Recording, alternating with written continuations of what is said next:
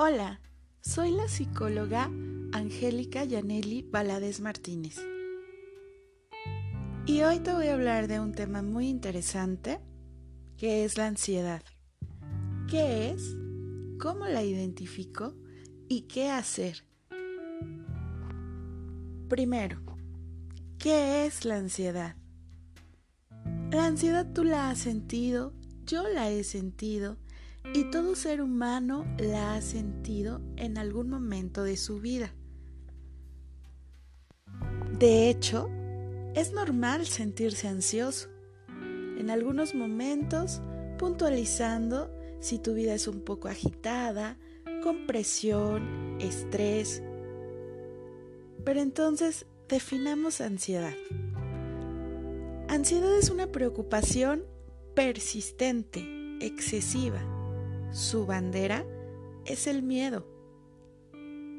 Una preocupación acompañada de miedo, miedo excesivo, puede producir taquicardia, respiración agitada, sudoración, nerviosismo y sensación de cansancio, así como tensión muscular, entre otras referencias físicas según la experiencia e historia de cada persona. Todos, en algún momento de nuestra vida, podemos sentir miedo y preocupación excesiva.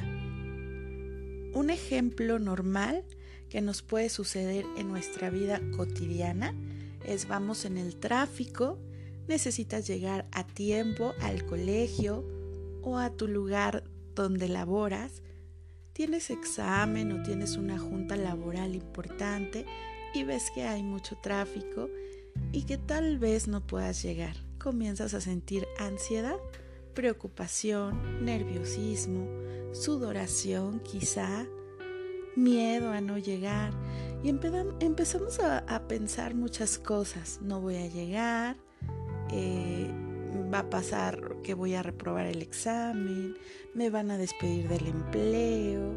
Entonces, todos podemos sentir ansiedad en algún momento de nuestra vida por diferentes circunstancias. Pero bueno, dijimos que el miedo era la bandera de la ansiedad. Y vamos a definir qué es miedo. El miedo es pensar que algo malo va a pasar. Y bueno, también es un mecanismo de defensa del ser humano. Ejemplo, voy a cruzar una calle tengo que observar a los dos lados para que no venga ningún coche y no me vayan a atropellar. Estoy pensando entonces que algo malo puede pasar. Entonces estoy teniendo miedo. Pongo atención y observo. Es un mecanismo de defensa. Igual, por ejemplo, si veo un animal peligroso, una serpiente, una víbora, me hago a un lado porque me puede morder. Entonces estoy pensando que algo malo va a pasar y me estoy defendiendo ante una situación en ese momento racional. Dijimos entonces que es un mecanismo de defensa que todos utilizamos. Pero cuando el miedo es irracional, cuando ya la ansiedad eh, también se convierte en, una, en un estilo de vida complicado, cuando ya no es racional esta situación. Todos podemos sentir miedo, todos podemos sentir ansiedad, pero ¿en qué momento se vuelve irracional y complicado?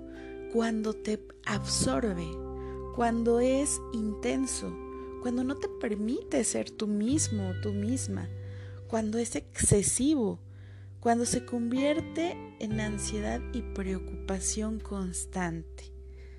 Un ejemplo es, no voy a salir a trabajar porque me puede pasar algo, algo muy malo. Mm, quizá puedo caerme, puedo morir, no saldré de mi casa, me puede dar un infarto y muchos más pensamientos quizá excesivos e irracionales. Cada persona es diferente y lo vive de manera diferente.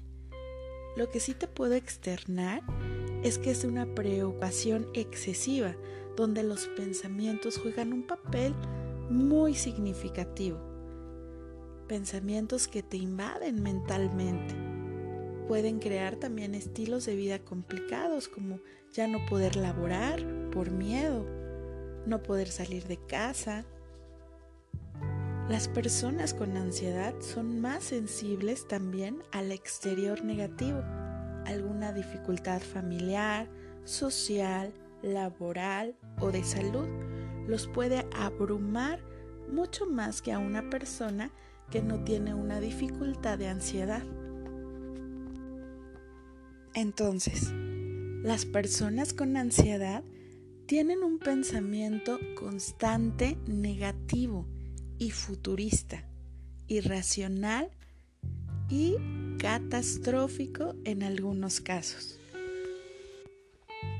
Entonces, las personas con ansiedad viven en el futuro. Ejemplo, ¿y si me enfermo? ¿Y si me da un infarto? Me enteré que Juanita, mi vecina, falleció de cáncer. ¿Qué tal si yo tengo cáncer? ¿Qué tal si muero? Repito, cada persona es diferente y lo vive de manera diferente. Sin embargo, los pensamientos irracionales no son tangibles y a veces carecen de razón y se basan en algún síntoma físico también que todos podemos tener. Ejemplo, me duele la cabeza, me siento cansada. Con los pensamientos irracionales y la preocupación excesiva podría generar más pensamientos Ejemplo, me duele la cabeza y estoy cansada porque seguramente tengo cáncer o alguna enfermedad extraña. Y tal vez muera. Porque Juanita, mi vecina... Entonces, las personas con ansiedad alimentan estos pensamientos, los hacen crecer y pueden hacer historias y generar más preocupación y síntomas negativos como angustia, sudoración, nerviosismo, me duele más la cabeza. Entonces, la ansiedad y la preocupación son continuas. Son difíciles de controlar e interfieren con nuestras actividades diarias. Pueden desencadenar entonces un trastorno de ansiedad generalizada. Por eso es que es importante atenderlo atender estos pensamientos y estos primeros síntomas. Los síntomas para un trastorno de ansiedad generalizada pueden variar. Algunos de ellos son los siguientes. Como ya dijimos, preocupación persistente por determinados asuntos que a veces son desproporcionales en relación con, el impacto de los acontecimientos. Pensamientos excesivos, futuristas, percibir situaciones y acontecimientos amenazantes, incluso si no lo son.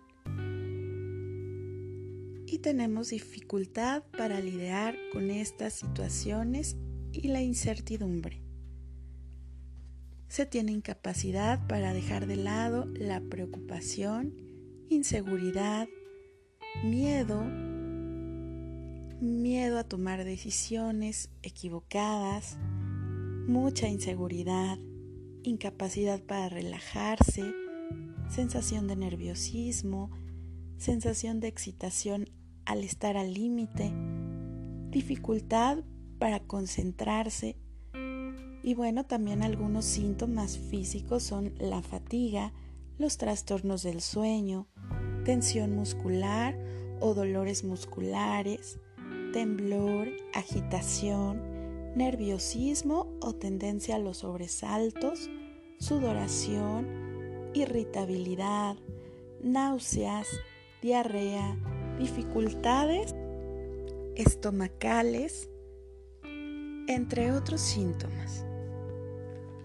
Puede haber momentos en que las preocupaciones no te consuman por completo, pero de todas formas te sientes ansioso, aunque no haya motivos evidentes. Ejemplo, podrías sentir una gran preocupación sobre tu seguridad o la seguridad de tus seres queridos. O tal vez sientas que algo malo está por suceder. Entonces tu ansiedad, preocupación y síntomas físicos te pueden provocar angustia considerable en diferentes situaciones sociales, laborales y con otros ámbitos de tu vida. Las preocupaciones pueden cambiar o variar según el momento de tu vida, tu edad y tus inquietudes. Los síntomas en los niños y adolescentes también son de preocupación excesiva y pueden tener preocupaciones similares a las de los adultos o pueden ser de desempeño en la escuela, preocupación excesiva por las dificultades de la escuela, por las calificaciones, desempeño en eventos deportivos, seguridad de los familiares, llegar a tiempo, la puntualidad, por terremotos, guerras y otras situaciones catastróficas que pueden absorber mentalmente. Un niño o adolescente con preocupación excesiva puede manifestar ser una persona perfeccionista, volver a hacer las tareas porque no salieron perfectas la primera vez y entonces hay que estar haciéndolo de nuevo, sentirse demasiado ansioso por tratar de integrarse, pasar demasiado tiempo haciendo tareas, carecer de confianza, exigir demasiada atención por su desempeño, angustiarse si saca una evaluación menor a 10, por ejemplo 9, aferrarse constantemente al 10 y la perfección, preocuparse por ello, tener dolores de estómago frecuentes u otros síntomas físicos. Evitan situaciones sociales. Sin embargo, cada niño y adolescente es diferente, pero estos podrían ser algunos ejemplos para identificar la ansiedad. Y entonces, ¿cuáles son los factores de riesgo? ¿Cuáles son las causas?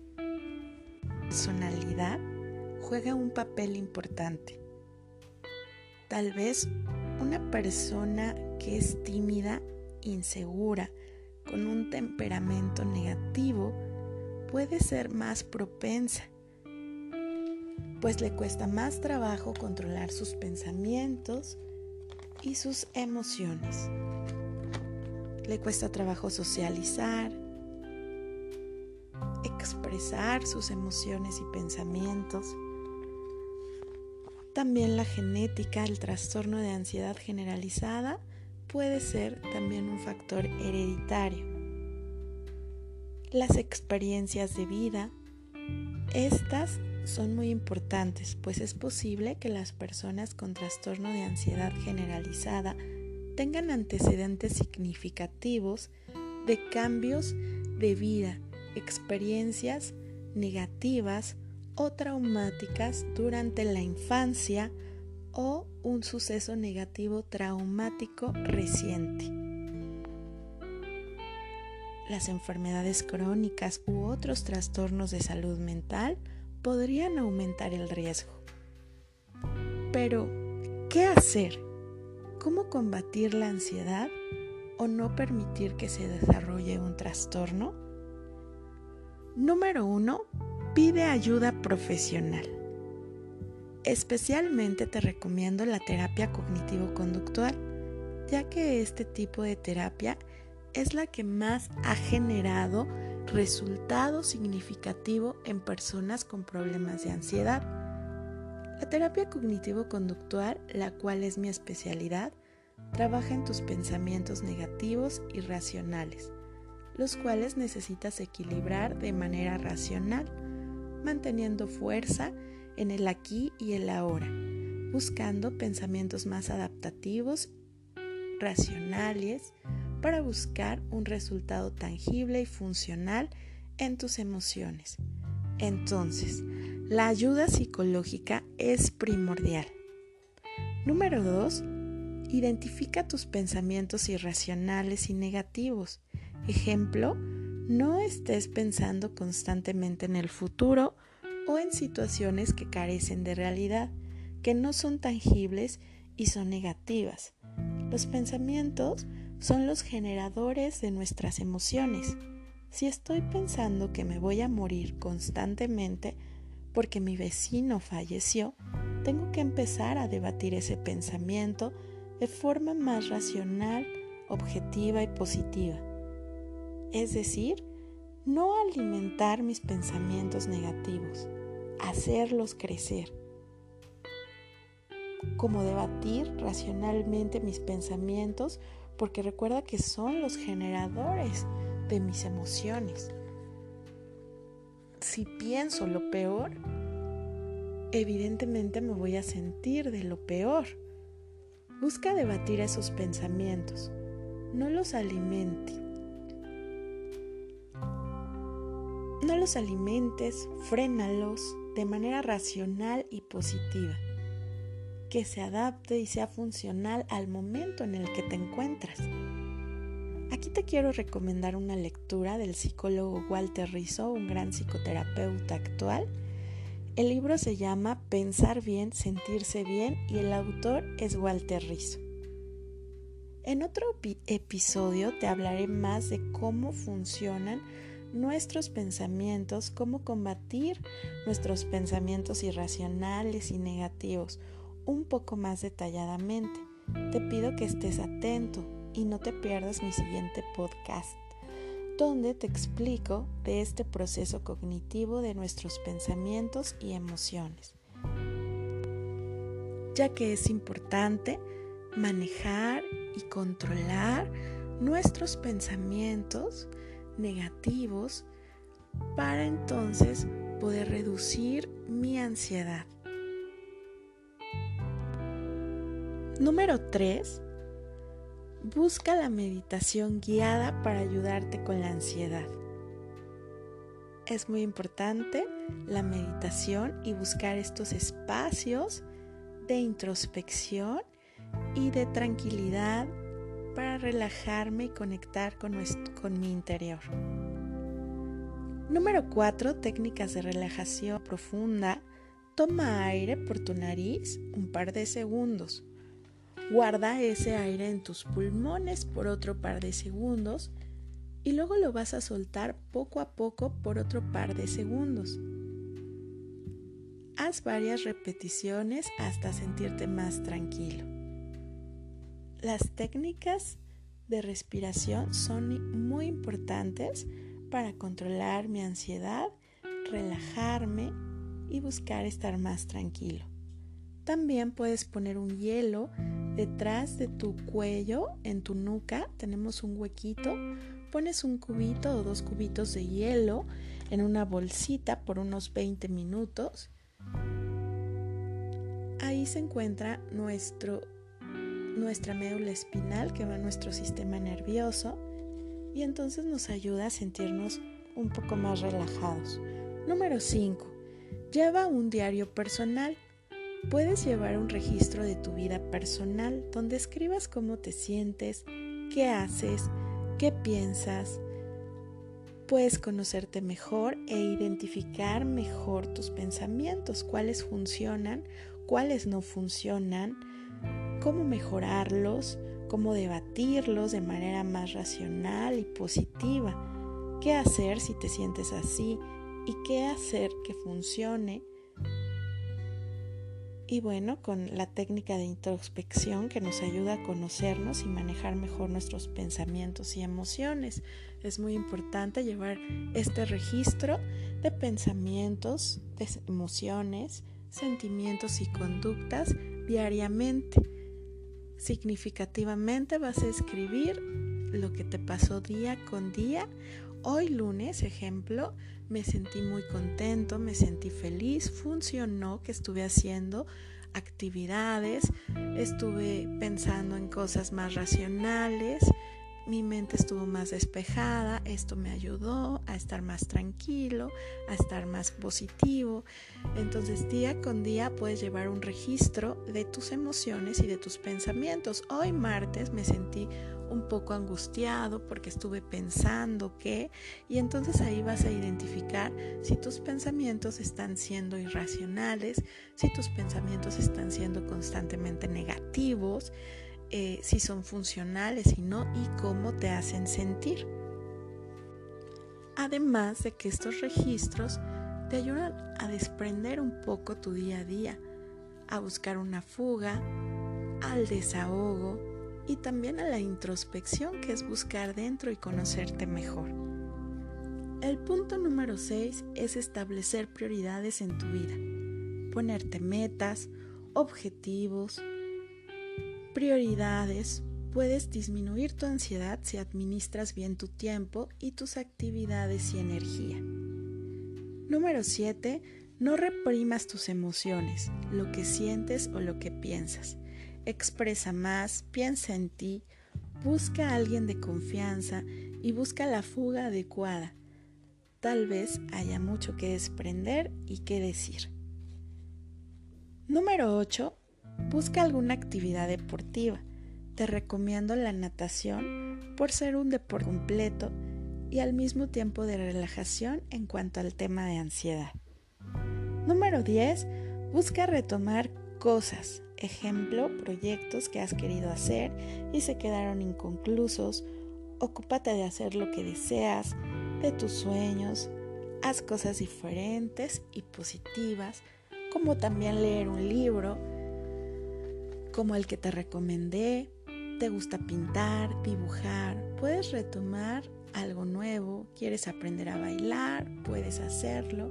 Y por supuesto, puedes buscar la ayuda psicológica que es primordial. Por lo que puedes contactarme para una cita vía WhatsApp al 5527 01 7386.